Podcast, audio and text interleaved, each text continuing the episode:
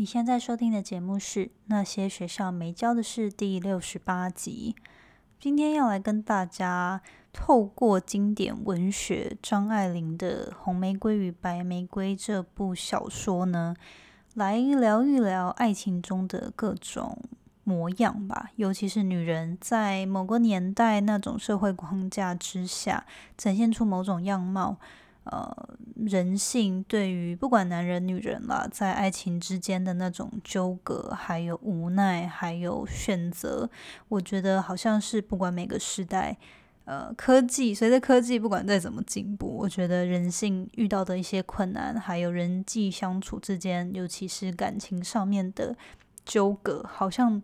好像其实是蛮跨时代的。那我觉得这一次非常荣幸收到女主角饰品他们的邀约，他们为了纪念张爱玲的百岁诞辰呢，与皇冠出版社联名合作打造一个《红玫瑰与白玫瑰》，以这部作品为启发的一个典藏双镜合组。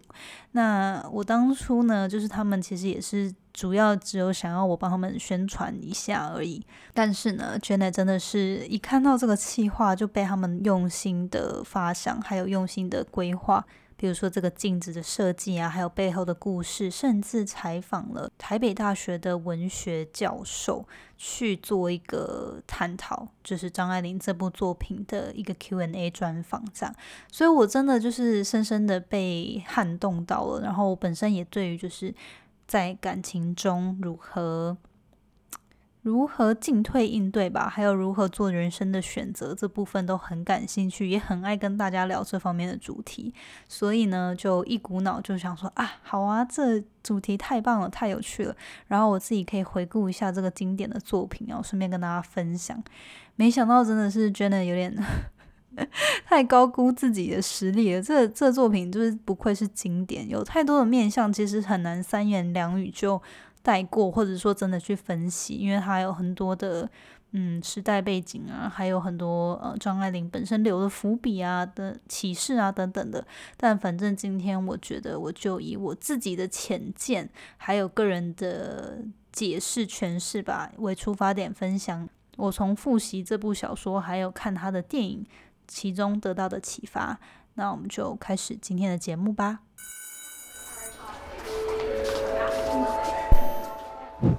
Hello Hello，我是 Janet，你的人生还没有下课，因为我将在这里跟你分享那些学校没教的事。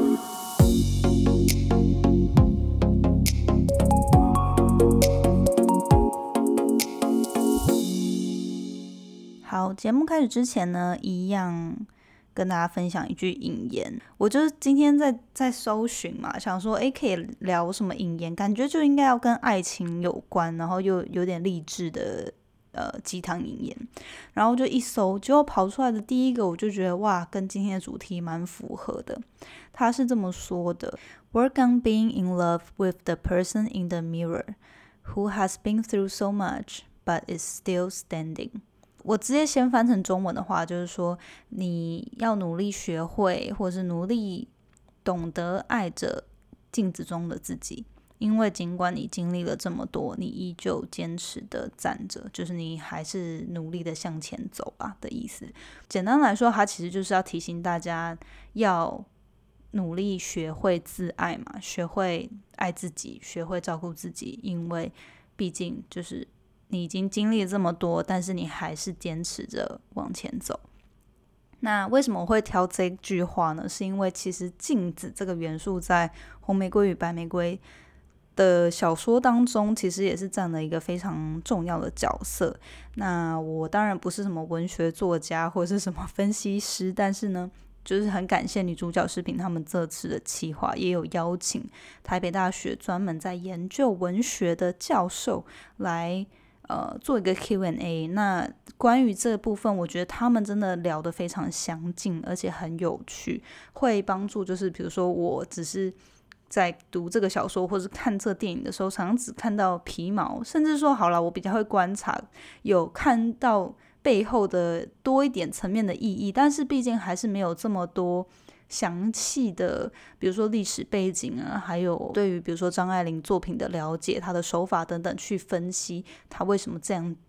诠释一个作品。我就会把这个计划呢的连接放在资讯栏。其实我还蛮鼓励大家可以找时间去看一看那个那一篇访谈，因为我觉得。写的非常好，而且你就算没有看过小说或者是电影，其实透过那一篇的分析呢，还有问答，可以了解蛮多这部创作后面的一些想法理念吧。那对我自己非常喜欢，我其实看了很多次那那个访谈，然后自己又做了一些功课，就是为了准备这一次的分享。那啊，对，就是真的。其实好了，或我不知道有多少听众可能对于文学，或是甚至你是张爱玲，就是她的粉丝，呃，就就包容我的浅见。就我觉得我真的就是原本当初就一头热，想说哇，可以透过文学复习一下文学这个经典作品，然后跟大家聊聊各种关于女性感情观啊，或者是甚至其实对男性也有一些启发。的这个观点，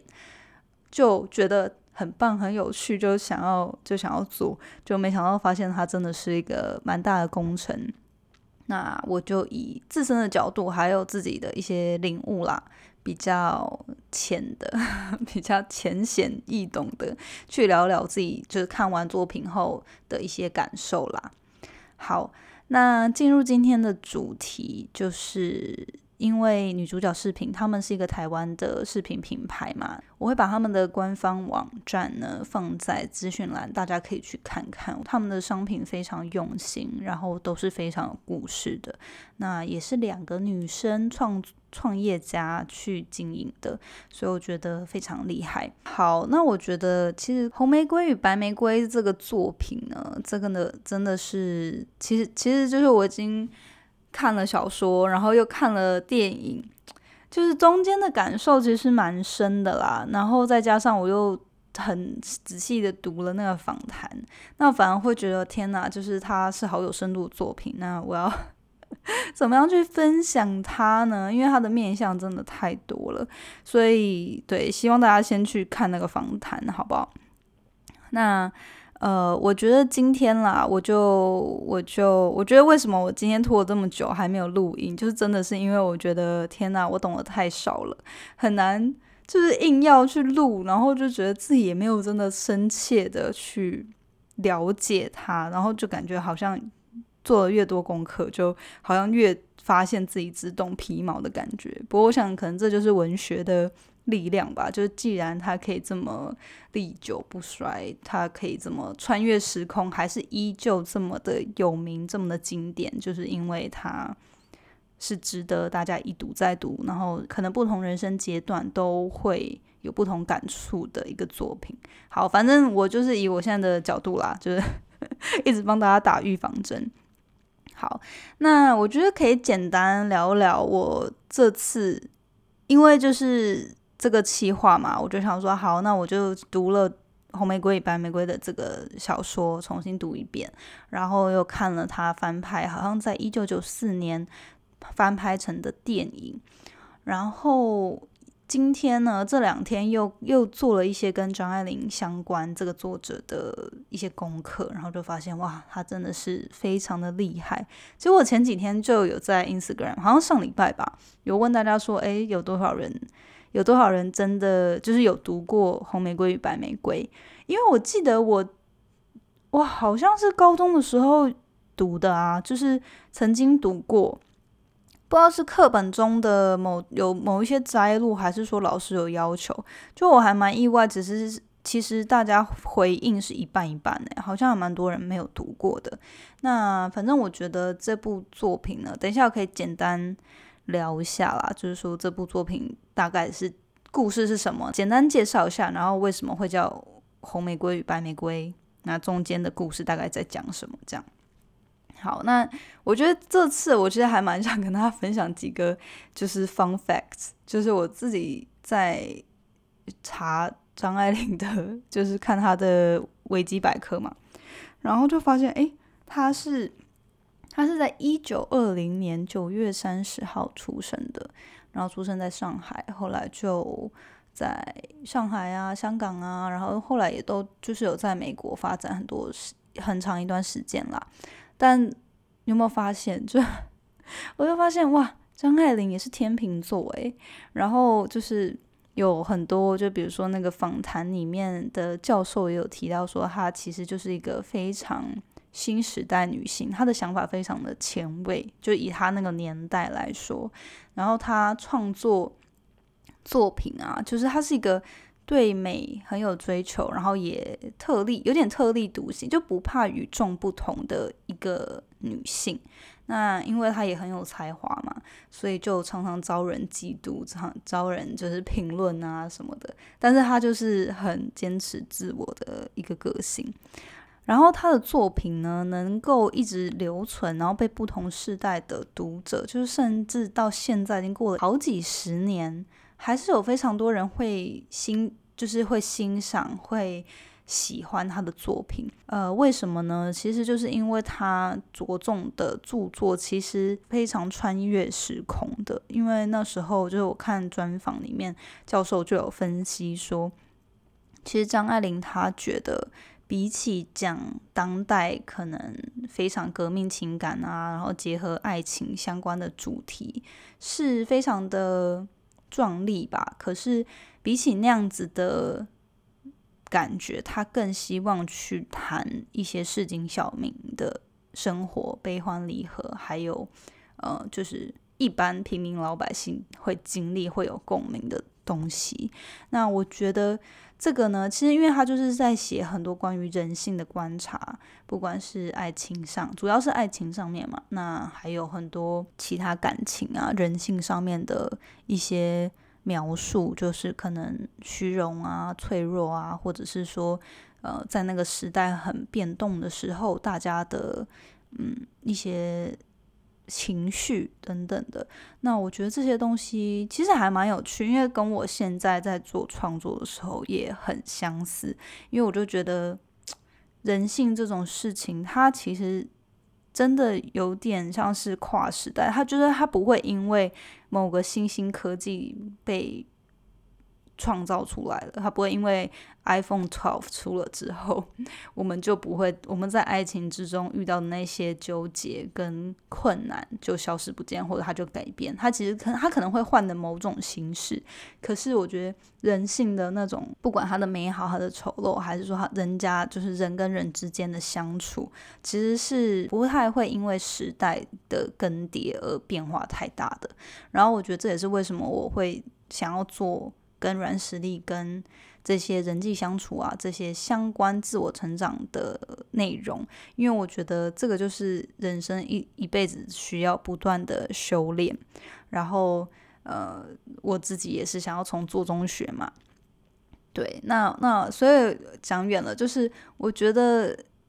就真的还蛮佩服张爱玲的。然后，嗯，她写的作品刻画人性的非常的。直接吧，就是非常的深刻、深刻跟直接，对。然后有很多的情节啊，跟很多的描述，其实在现代社会中，或者是你我自己的生活中，有时候都可以看到类似的影子。所以我觉得，诶，为什么我们今天可以透过再去聊聊这部作品之外呢，也可以聊一下反映到自己生活中现代我们。二零二零年可以有什么启发？这样，嗯，我觉得这边可以先快速的先播女主角视频。他们在做这个特别企划的时候呢，有请一位资深的华语配音员周老师，去以正宝的角度，呃，做一个配音，然后念了这部作品里面的金句。那我觉得他们就非常。慷慨的分享这段录音给我，然后也希望我可以跟大家分享，所以我觉得我们就以这个为开头，然后呃播给大家听，那我们再开始聊作品里面的一些相关的启发。也许每一个男子全都有过这样的两个女人，至少两个，娶了红玫瑰，久而久之，红的变成了墙上的一抹蚊子血，白的。还是床前明月光。娶了白玫瑰，白的便是衣服上沾的一粒饭粘子，红的却是心口上一颗朱砂痣。取自于张爱玲《红玫瑰与白玫瑰》。好，是不是很有感觉？而且我就是前几天，然后就重看了这个电影版嘛，就电影翻拍的作品。然后我觉得这个老师跟那男主角的声音好像蛮相似的诶，所以我那时候一开始听完这个录音之后。我是我听完这个录音之后才去看那个作品电影作品的嘛，然后我发现就是很延续，就是那个感觉是很连连续的，所以不知道他们当初在找这个老师配音的时候，是不是有刻意安排声音，那感觉至少蛮相似的。这样，总而言之，如果你听完今天的呃分享，我也蛮推荐你去看电影或是小说。对，那如果你真的都没有时间做这些事的话呢？其实我觉得你就至少去看一下女主角视频他们分享的专访，然后我觉得会对于女生，主要女生啦，在面对感情上面的呃刻画，还有一些女性自觉跟女性面对感情的选择等等的，会有一些启发。好，那简单快速讲一下，就是刚刚老师谈的那个。那一句京剧嘛，就是说每个男子，每个男子都有过这样的两个女人，至少两个。娶了红玫瑰，久而久之，红的变得墙上的一抹蚊子血，白的还是床前明月光。娶了白玫瑰，白的便是衣服上的一粒饭粘子，红的却是心口上的一颗朱砂痣。好，那这个这一部这个京剧呢，真的是。就是你越想他，他就越深刻。然后，好，那简单讲一下《红玫瑰与白玫瑰》这个故事。如果说你没有读过的话，它基本上就是讲说，哎，嗯，他就是在阐述男主角童振宝的情史啦。那主要就是有分几个不同的阶段。一开始，因为他是在英国留学，那那时候。在欧洲留学的时候呢，他本来就是从一个童子之身变成了成大人，转大人。那那时候其实他就是一开始的那个经验呢，呃，是跟好像是在法国的妓女吧发生的关系。那因为他那时候就是有一种，他明明就是鄙视法国妓女的。那样子，以他那个年代就是传统思想，他是觉得妓女怎么就是妓女是一个就是比较下流的人嘛？那为什么跟他在发生关系的时候，依旧好像没有得到他的尊重吧？那他就觉得很受辱。然后后来呢，他又喜欢上了一个混血的女孩，叫做玫瑰。那那时候他就其实已经准备离开。英国了，可是玫瑰就是很喜欢他，然后也很主动，然后就是会，呃，甚至就是反正就是太主动了，然后就是甚至都是会对他投怀送抱。那他最后就是忍下来，因为他就是理智就告诉他说：“诶，他这样子女人，就算娶回中国，也没有办法好好的，嗯，就是不是一个符合贤妻良母或者是说社会观感的一个女子，就对了。”所以那时候，尽管玫瑰对他投怀送抱，他还是忍住了，就是就是这样跟他说再见。这样，我觉得我好像也不要讲太详细好了。好，反正就是因为玫瑰之后呢，他他他还是对他有点流连忘返嘛，就是有点当时当下忍住了，但是他就是对于这个 当下没有得到，他还是心心念念的，就是。留恋就对了，所以他对于之后他遇到的两任爱情，就以玫瑰著称。这样，那一个就是红玫瑰，一个是白玫瑰。后来遇到红玫瑰呢，是王娇蕊，是他在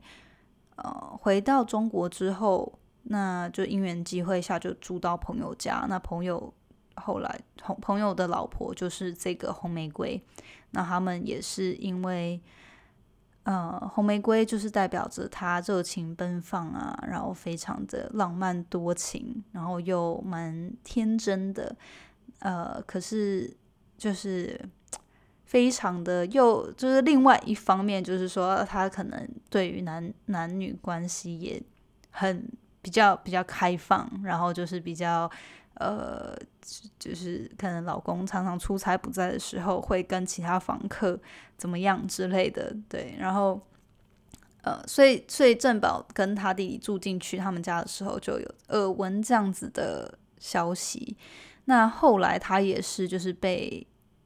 被玫瑰红玫瑰的这一些举手投足啊，还有一些他的魅力就被吸引上，就爱上他了。那后来他们也就进入了一段呃，就进入了一段婚外情。那当然，老公不在嘛。那反正就是他们就这样轰轰烈烈的爱了好一段时间。那后来真的是红玫瑰认真爱上了郑宝，结果反而郑宝呢，他觉得说这一段感情是错的，是婚外情嘛，是他朋友的老婆，怎么他怎么朋友妻不可欺啊？所以他后来就就算是。跟焦蕊就红玫瑰闹翻了，也不算闹翻了，反正就是后来他就是跟他分了这样子。那焦蕊就当然爱的很难受啊，就就受挫，因为他那时候其实好详细，就是大家可以再去看电影或者是小说。但反正就是后来其实焦蕊为了他，呃，就是因为反正好焦蕊呢，就是原本是个浪漫多情，可能会戏弄男，也不是说戏弄男人男人啦，但是就是。会玩的一个女子，这样，但是就真的爱上郑宝了，一个爱丢卡桑西的概念。然后后来她就跟她老公摊牌，就就是她就寄信给她老公，然后说她爱上他了，然后要跟他离婚这样子。结果郑宝就疯了，就想说：天哪，这女的怎么可以这样？就是她根本没有要，就是他没有意思想要跟他结婚啦，或者什么之类的。然后所以后来他就。中间还有一些桥段，但反正最后呢，就是他就跟焦瑞说不行，这样。那焦瑞呢，就呃哭了非常的久，伤心了很久，但最后呢，意识到珍宝没有这么爱他，就走了，这样继续过他自己的人生，这样也没有继续纠缠他。后来因为郑宝也到了一个该结婚的年龄，所以。呃，就是透过家人的安排下呢，认识了一个非常乖巧、非常符合就是体制当时的社会体制训练出来的一个女子。那他就称她为白玫瑰，因为这样的女子呢，她嗯没有什么主见，然后就是听着家里家人的安排啊，照着社会的规则走啊，然后就是非常的乖巧听话。然后没有什么想法，然后非常的以夫为天，以家为天，然后什么事情可能再小的事情都要问丈夫或是问别人，就自己没办法做一些决定，或者自己没有一些什么特别的个性或想法，这样。他叫做孟烟离，但是那时候刚认识嘛，就觉得诶，他家境也不错，然后学又是大学也毕业，然后就是这些条件。外在条件上都感觉很不错，那就决定跟他结婚。郑宝就决定跟这样子这个白玫瑰结婚，就觉得啊，这个应该就是社会上认同的很贤妻良母的样子，那就跟他结婚。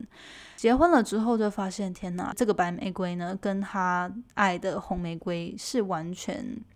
没有办法满足他对于爱的那种热情、渴望跟激情。那再加上就是他也不是很会持家，因为就是他他什么什么事情都要听丈夫的嘛，然后又没有主见，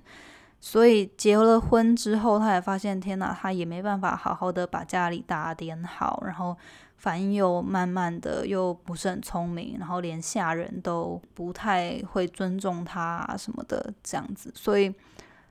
郑宝就是也越来越对他失去了。爱吧，后来就开始在外面都嫖啊，然后就有很多情妇啊等等的。好，反正到最后，这就是大概是红玫瑰跟白玫瑰的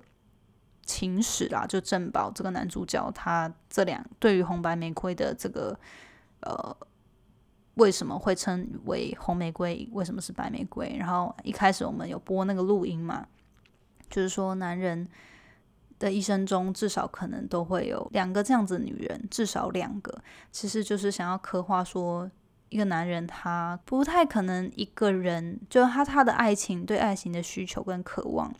可能有精神上的，有肉体上的，也有爱情上的，就是他有非常多的面相。然后他可能不一定是一个人就可以满足的。后来当然也有一些，就是关于呃红玫瑰后来再遇到下一任老公的时候，又转变成一个除了。爱情之外，也会有点就是变成贤妻良母形象的那个想法啦。那呃，还有还有白玫瑰后来因为从正宝这边得不到尊重跟爱，又红杏出墙的这种反差跟嗯，就是对于正宝本身的冲击，其实我觉得这这就是。真的要讲下去，它真的蛮蛮深的，然后它小说也也不短嘛，所以我觉得大家可以自己再去看。但我觉得最重要可能是想要跟大家聊聊说，因为这样子两类的人呐，我觉得在现代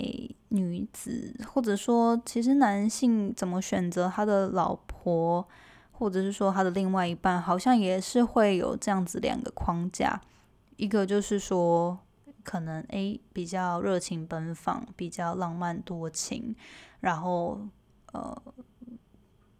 就是可以一起闯世界的那种感觉吧，那种很有好像有点放浪不羁吧的女生，就是说她她自己很有想法，然后她可能，但是她可能不是很听话乖巧，她不是很能。温柔娴熟，可以顾好家。然后另外一种形象，就好像说，哦，这女人就是非常的顾家，可是呃，可能个性比较无趣，然后呃，就是比较中规中矩、听话，然后不太会有一些创意啊，或是对于生活的一些追求啊之类的，就好像会还是会有种。这样子的分类吧。当然，我觉得现代女性，我们有更多自觉，我们也有更多更开放的，就是整个社会的风气还有嗯体制啊，都更开放了。然后大家也更敢做自己。所以我觉得这个这样的界限，就是这两大类红玫瑰或白玫瑰这样个性的人呢，其实现在渐渐有，我觉得那个界限是越来越模糊了。嗯，但是我我当当时就有问大家说，诶，如果你看过这部作品，然后你大概懂它红玫瑰与白玫瑰代表的意思，你自己会怎么选择？如果你在爱情中，你会是想要做哪样的人？这样，结果后来我记得答案是红玫瑰比白玫瑰多一点点，但是也是就势均力敌啦。那我觉得大家可能。我不确定真的选做这个投票的人呢有多少有读过，然后你对于红玫瑰或白玫瑰的想象是什么？不过欢迎你，就是听完今天的分享之后再私信我你自己的想法，然后你为什么会做那样的选择？我觉得讲了这么多哈，就是最后就是应该说。从中我学到什么，想要跟大家分享。然后最后我觉得可以分享一下我自己会怎么选择红玫瑰或白玫瑰，这样就在爱情之中，我的爱情观啦，我会我会选择做怎样的人这样。那我觉得从这个小说中呢，张爱玲她会想要提醒女性一些想法跟爱情的观念。是有下面几个啦，我我自己觉得我从中得到的收获是这样子。第一个呢，就是女性啊要独立自主，然后有自己的想法。嗯，我觉得详细可能中间的一些案例你可以回去看啦，看这个作品。但是就是比如说，我觉得男人为什么会爱上一个女人？就是因为他有自己的声音，他有自己对于生活的见解，或者他对于某些事情的想法，就是这样才有魅力嘛。那尽管有些人不是说所有男人都会爱你，但是，但是如果你什么意见都没有，我觉得可能真的很难有内心上面的交流。诶，就是不代表说你如果什么主见都没有，或是你完全也不独立，就不会有人爱你。但是我觉得那种可能他就是爱的是你的外表，或者是你的一些外在条件。因为你，你如果真的没有表达你对于这个世界、对于这个你的生活，还有各种各式各样的想法、意见的话，那你们其实真的都没有交流到内心嘛。所以我觉得这样子的感情是蛮蛮薄弱的。那如果之后这个男的遇到一个外在条件比你更好的人，那反正内在你们也没有一些羁绊，没有一些没有一些交流或共鸣的话，那他就可以很自在的换其他对象啦。所以我觉得这个是第一点。第二点呢是，其实女人要懂得聪明一点，就不是那种 I Q 上的聪明，而是生活上待人处事上，你要就是要怎么讲，罩子放亮点嘛。就是不要这么天真单纯啦，然后你懂得懂得耍点小心小心机，不是害人的那种心机，但是在生活中，嗯，聪明，能够打理好家庭，打理好自己，打理好丈夫，这是我觉得不管男生女生的，对于另外一半都会。渴望的一点，就尽管他们可能不会注意到，但是我觉得可能很多时候我们传统的观念会就说，哦，女生就会就是想要受到照顾啊什么的。但是我觉得真正会想要跟就是一个一个人，他会真正想要跟你结婚或是长久在一起，一定是因为就是他可以从你这边，他也能够感觉到你们是一起的。他如果受伤了，他如果受挫了。有人可以支持他，不一定说真的要什么呃财力上的支持，而是说好，假设一段感情要不要认真的走下去，那这个男人或女人，哈，就是这个人他在择偶的时候一定会想说，诶，如果我之后要拼事业，那家里有没有人可以共同分担？就不一定说这个人一定要持家，或者一定要全职主妇或什么之类的，可是至少。这人不是很杂乱吧？或者说他不是那种生活完全没品质，然后每天只会玩，然后也嗯，可能比如说没有理财观念，或者是说没有什么卫生习惯，然后家里生活都乱糟糟的，没有秩序。那像这样个性的人，我觉得就是也不是会让人想定下来的人嘛。所以我觉得懂得。聪明的打点好自己的生活，甚至是另外一半你们共同的生活，这是一个非常棒的一点。然后另外一个是，我觉得男人，男人哈，就是人都会希望另外一半是可以带得出去厅堂，但是又可以把家里照顾好的那种嘛，就是很多面相，然后八面玲珑，好像。把你带出去跟任何朋友，不管工作上的，还是他小时候的好朋友，还是谁谁谁，你就算没办法谁都变成你自己的好朋友，可是你可以很自在的相处或是应对，我觉得这就够了，因为。别就是另外一半的好朋友，没有必要是你自己的好朋友。可是你们要能够好好相处吧？我觉得这样子至少另外一半也不会觉得说很有压力。就是他不需要在友情跟爱情中做选择嘛。那你爱他，你应该就是让他可以更自在，他不会为了就是跟你在一起，他得舍去舍去他的友情。那那这个就我觉得也不是一个很健康的爱情，这样。好，然后下一个是我觉得就是红玫瑰被正宝男主角甩了之后，呃，就是他他其中就有一幕就是在解释说红玫瑰红玫瑰那时候其实就就呃正宝生病了，他就去医院照顾他。那就一直哭，一直哭，就求着跟他红玫瑰基本上就是已经深深爱上珍宝了啦。那也跟他说：“哦，我会改啊，我的个性，你可能以前觉得我怎么样怎么样，其实我都会为了你改。然后，嗯，就是希望可以继续在一起吧。但是当他意识到珍宝就是意志坚决，就也没有打算跟他在一起。然后，其实甚至是已经意识到。”这个男人就是没有这么爱她的时候，那他就把眼泪擦一擦，把自己整顿好，就直接头也不回的离去了，然后就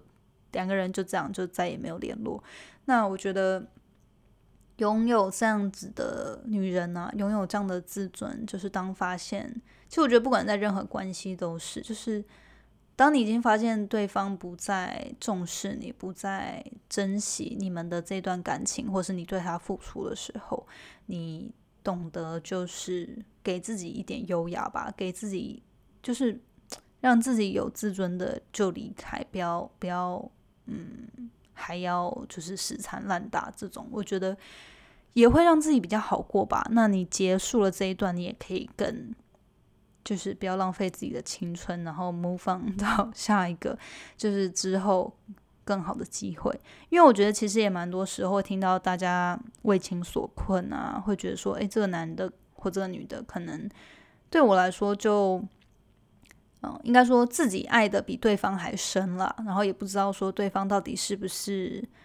呃在意自己，或者说有没有有没有意愿，就是认真的走下去啊等等的。那很多时候就会觉得说，哦，希望对方会改，我觉得对方之后一定会不一样，会跟现在不同，然后呃最后一定会修成正果什么之类的。但我觉得我自己很多时候，其实我也给过很多次这样子的想法，就是如果你真的觉得对方不够重视你，然后他不懂得珍惜你，我真的觉得你不要浪费时间，因为真正爱你的人，真正欣赏你的人，他就不会让你觉得你好像是。就是怎么说，他他就他就会好好对待你吧，应该这么说，就是他不会让你觉得说，而且尤尤其我觉得男生，如果他真的很喜欢你的话，他绝对不会让你有那种，就是他就是我觉得男生天性吧，就是他就会想要拥有你嘛，所以我觉得如果你觉得这男生好像就还若即若离，然后甚至就是也不懂得珍惜你，然后也。好像就是玩玩，就常常你也找不到人，也没有安全感，就这些东西，我觉得都是一个现象，都是都是一个暗示，就是他没那么喜欢你，不代表他不喜欢你，但是他没那么喜欢你，自己就扪心自问，你到底还要不要花时间在这段感情上？但我也常常说嘛，就你不要寄望一个人会为了你改变，如果他真的愿意为你改变，你不用说，他就会。开始为你改变了，所以，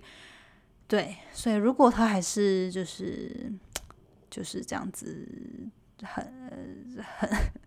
让你觉得力不从心的话，我觉得就可以好好评估一下，是不是还要继续花时间跟精力在这段感情中。对，然后接下来就是郑宝在跟白玫瑰结婚之后的许久之后，就是感情就是婚姻感情很不顺利嘛，然后也觉得他就对于他的老婆非常的厌烦啊，然后也觉得就是这一切怎么会这样这样，然后又偶然某次在公车上巧遇了红玫瑰，那那时候他们又有一段蛮经典的对话，就是其实那那那一段就是最后郑宝又。意识到说天哪，红玫瑰，呃，变了，就是居然可以为了爱情，为了另外一半，他又变成那个持家的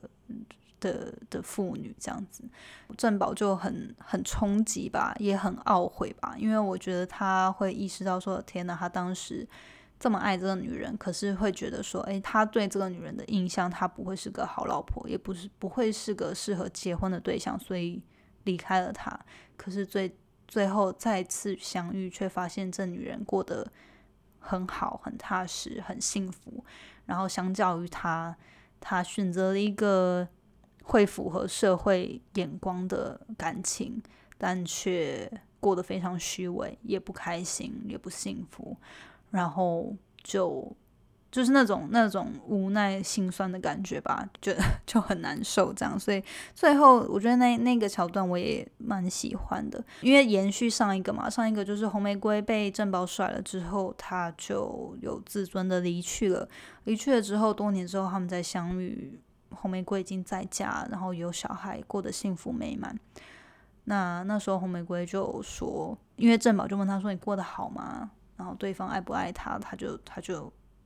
点头就说爱，然后也也跟他也正跟郑宝说，也是因为那一次他被他伤害，他学会了怎么样认真的去爱，然后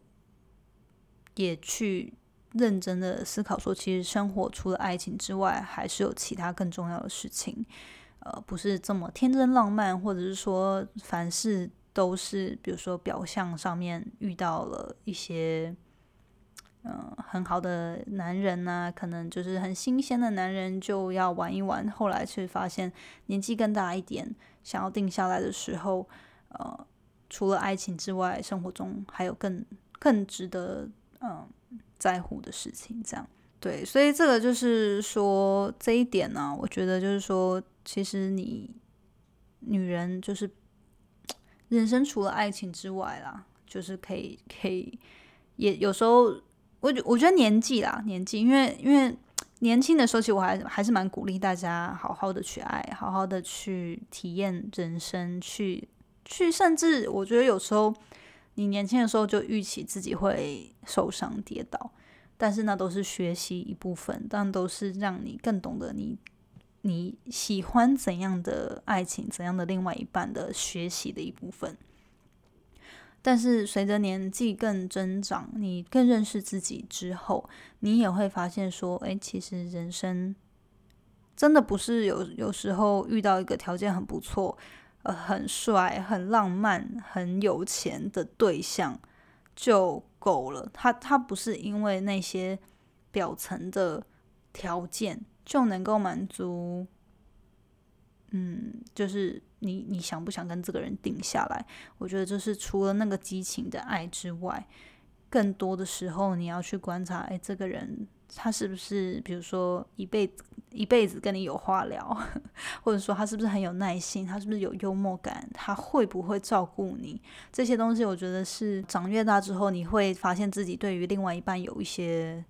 要求，或者是有一些你个人非常在意的点。那除了激情之外，除了激情，爱情里面的激激情部分，我觉得人生要找到可以一起 settle down 的另外一半，还有很多其他东西。这样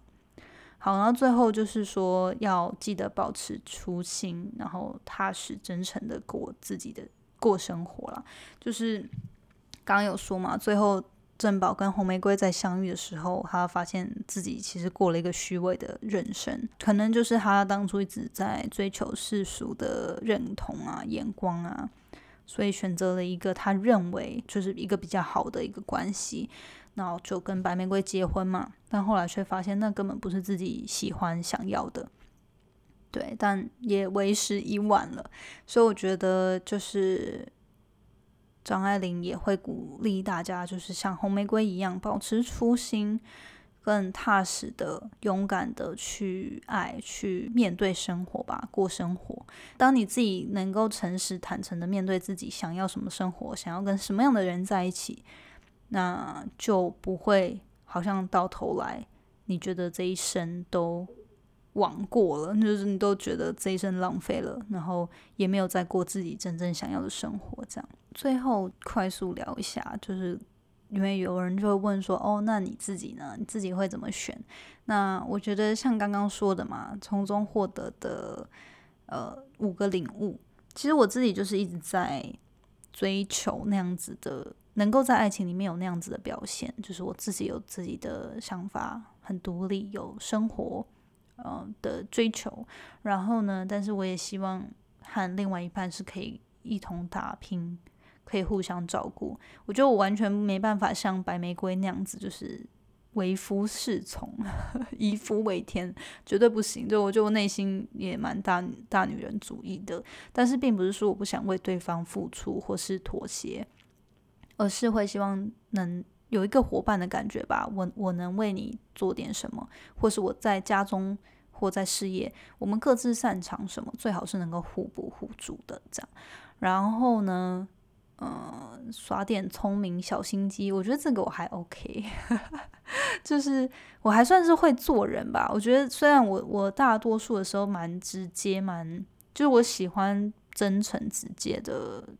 待人处事吧，但是我觉得很多时候，当我想要保持距离的人的时候，我还蛮能够，就是做个笑，哎，叫什么笑面虎吗？是这样讲吗？就是说我我是蛮能就是单纯陪笑，但是不深交的那种个性啦。这样以后大家会不会觉得说我做人很伪、很很虚伪？好，反正其实说了这么多，我觉得就是刚刚那五个领悟呢，我都自己会努力的提醒自己吧。那也算是我自己，我觉得从作品中我得到领悟，那其实也跟我平常对于爱情的追求还有一些渴望是蛮相似的。嗯，但是如果说真的要回答想要做白玫瑰还是红玫瑰，我觉得应该是偏向红吧，很懂自己想要什么，然后想。也会为了自己追求所爱，呃，去敢爱敢恨吧。也不是说真的要恨啊，但是就是说，为了自己所爱的东西，我敢做决定，尽管那是个会让我伤心的决定。嗯，我觉得就是以这方面的特质来说，我比较像是红玫瑰。然后，但当然，最后，我觉得就是希望我们就是现代女性都可以做一个。都都有吧，各自的好都拥有，不要去做选择，不需要做选择，我两个都要的那种感觉。就是说，我觉得现在尤其社会风气很开放嘛，然后大家也更能勇敢做自己，但很多时候还是面对老一辈的人或是一些社会框架，有些比较无奈的地方。但是如果我觉得遇到对的另外一半，然后你们一起去 figure out 一个平衡的相处模式，其实我觉得你是可以红白玫瑰兼顾的。就是你你可以是跟另外一半相处热情奔放，有两两个人是很有激情的，但是同时又是能够持家，把家里打点好，然后像是一个贤妻良母的这样的形象。我觉得现在。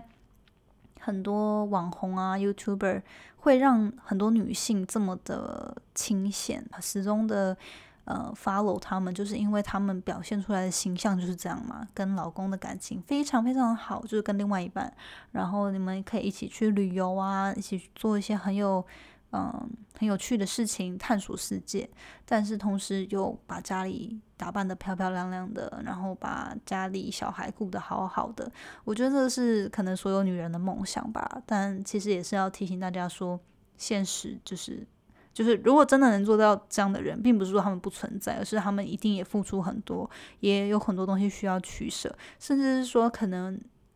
难就是双方之间有很多需要协调沟通，然后或者是寻求帮助的时候，所以真的不需要把这个东西想这么难。很多时候，他也是会有那种无奈、取舍、委屈的一面，只是不一定大家会表现出来。那我们对于我们自己，真的是过一个我觉得无愧于心、你会快乐踏实的生活步调。跟风格就好了，所以就这样子，对，这是我的选择。好，那跟大家共勉啦。那今天真的讲了蛮久的，嗯，我自己觉得好像讲的有点乱，不过就是希望大家还是有点收获啦。因为毕竟这部作品它真的是经典，然后张爱玲也是经典，所以。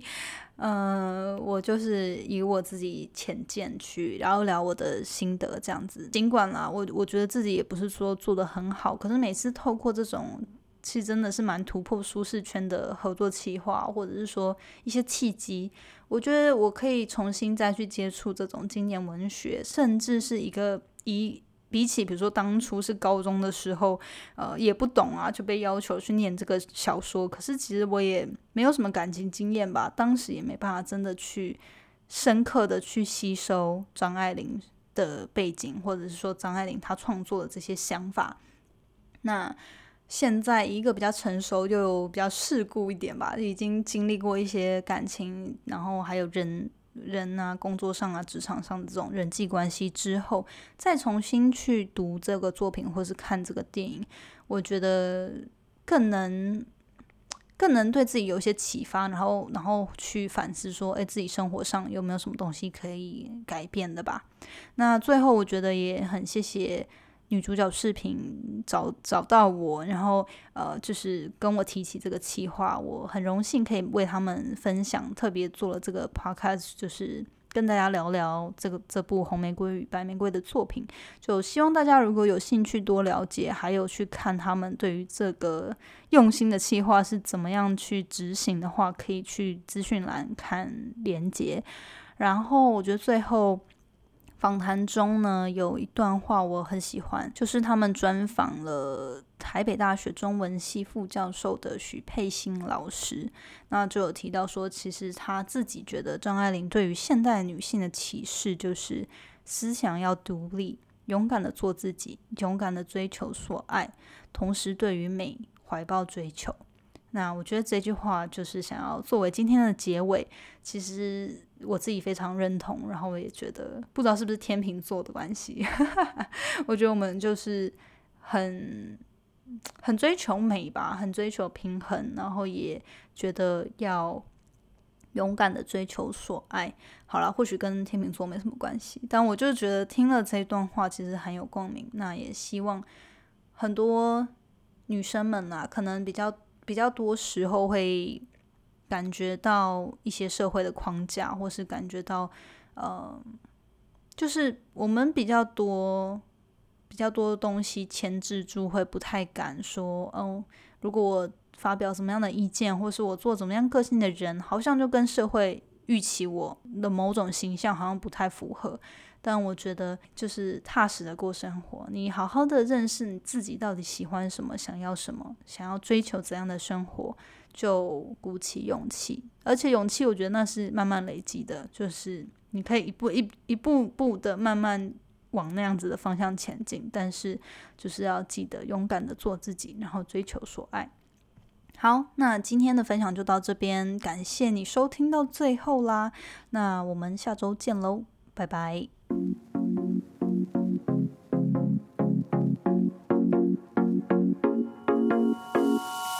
最后，谢谢你收听今天的节目。你的反馈是我持续经营的动力。我也很希望可以听到你对于这次节目的想法，或者是未来你希望可以接收什么样的资讯与主题，我才可以改进并且发展更好的内容。欢迎你到我的 Instagram 来跟我聊天。